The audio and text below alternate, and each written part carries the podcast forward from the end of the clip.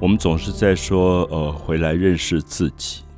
那最近谈鱿鱼游戏，呃，我想很多人也许会有一点讶异，说为什么我要谈一个好像现在很潮的东西，很多人都在看。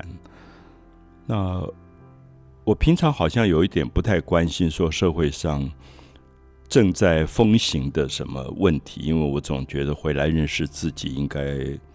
比较孤独，有时候也比较安静。可是由于游戏，我想很多朋友跟我有一样的感觉，就是它触动了我什么东西。就是我忽然想到，我小时候玩的好多好多游戏，似乎都已经注定我一定要被分成两边。我记得我小学的时候，学校里面最流行的一种游戏叫做骑马打仗。呃，两个人扛着一个比较壮的人，那上面这个人是比较重要的主导，然后就在操场跑，然后你就要把对方两个人上面架着那个人拉下来，你就算赢了。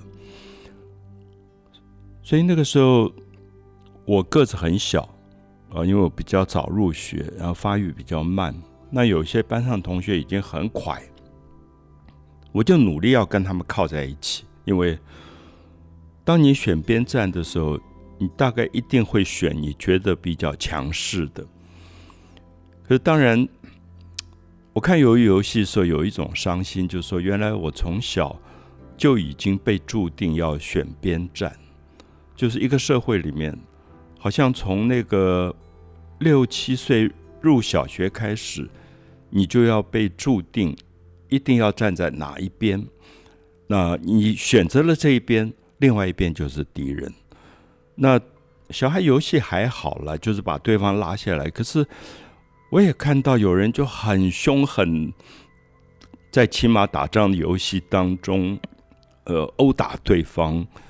我看过女孩子玩骑马打仗，竟然会抓对方头发，扯着头发把它扯下来。其实，在游戏里的确看到。自己不知道，原来我们人性的底层有很多很恐怖的东西，会在这个游戏里爆发出来。就是我有多残酷，我不知道。那我可以对一个叫做敌人的下什么样的手段，我其实也不知道。就是它几乎激发你动物性的一种本能，让你的恐怖性完全暴露出来。所以，我想，由于游戏其实让我比较深的思考是说，我们如何在儿童玩游戏当中就开始思考，除了选边站的游戏以外，可不可以有一种合作的游戏？啊，当然，大家也会说，你选边，你也是要合作啊。比如说，像游游戏当中的拔河，你选了边，这十个人就必须要很团结。才能赢过对方。呃，我的意思是说，另外十个人就一定要失败，另外十个人就一定要掉到悬崖里摔死。那我我在思考的是说，过去达尔文的理论出来了，叫做弱肉强食。他发现生物的世界本来你弱势，你就是提供给强势者吃的一个材料。那达尔文的这个进化论，弱肉强食这样的一种生物规则，后来就影响到全世界。我想大家知道，那个是有枪炮，有比较先进的船舰，他们就到亚洲、到非洲、到拉丁美洲占有土地，屠杀当地的原住民。大家都觉得合理，因为达尔文说弱肉。就是强食，可是我不知道，我我想人类的文明有没有可能最后营造出一个超越达尔文这样哲学的另外一种生物规则？我相信生物当中有很大的爱，可以超越恨。那每一次在战争当当中，我都在想这个问题：人与人之间，呃，宗教与宗教之间。党派与党派之间，国家与国家之间，可不可能不完全是对立，也可能是一种彼此的帮助。我不知道今天讲这个话会不会变得非常的空洞，因为我相信大部分的人，尤其我认识的很多年轻人，已经不相信这件事了，因为觉得到最后就是动手，就是用最残酷的方式把你视为敌人的打败。可是我要讲的是，说我曾经在七零年代是大学生，而那个时候世界的规则跟我今天看到的不太一样。一九七二年我在欧洲，我可以站在路边翘起大拇指搭便车，就有人带我到意大利。我旅行了一个月，一毛钱都没有花。哦，现在跟年轻人讲，很多人都不太相信。那现在在法国也没有人敢做这件事了，因为大家都彼此防范。可是我要讲的是，我真的亲眼看到欧洲曾经是那样的欧洲，而当时看到柏林围墙要倒，大家都相信这道围墙是一个恐怖的围墙，它有一天一定会倒掉。在所有年轻人期望世界和平的。一个祝福底下，他最后终于倒掉了。所以，我我想这样的一个愿望能不能再找回来？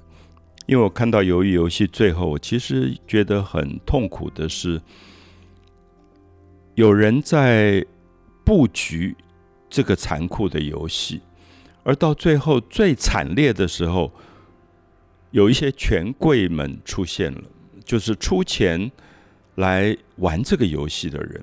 他们本来都是隔着网络视频在看这个残酷的游戏，可是到最后，他们希望在现场，因为现场看更过瘾。而这些权贵到底是谁？我其实很希望这几集听鱿鱼游戏的朋友能问这个问题：权贵们到底是谁？我们看不到他的脸孔，因为他们都戴着黄金的野兽的面具。而他们让这个社会不相信爱，他们让这个社会永远必须要选一边，然后把另外一边当敌人。那这些人到底是谁？那我们能够真的有一天认清他们的面目吗？像这个电影里面最后唯一的那个警察，他看到了那个人的面，一个面貌，赤裸裸的面对他了。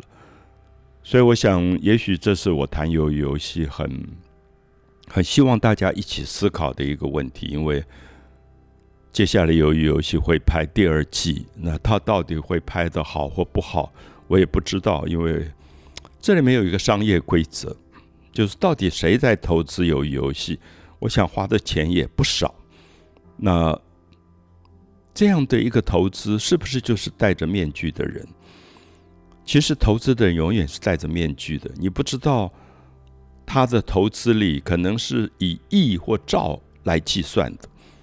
所以走在路上看到一个三串玉兰花只卖五十块钱的人，他永远无法想象他的生命里会跟千万亿这样的数字在一起。可是你要知道，我们有时候打开报纸，我们看到的贿赂，我们看到的卷款。潜逃都是亿做单位的，我们都不知道说为什么人类会允许这样的一种非法不正义的东西存在，而这些权贵们到底在玩的是什么游戏啊？很希望跟大家一起有机会再去慢慢的思考游游戏带给我们的一些警告。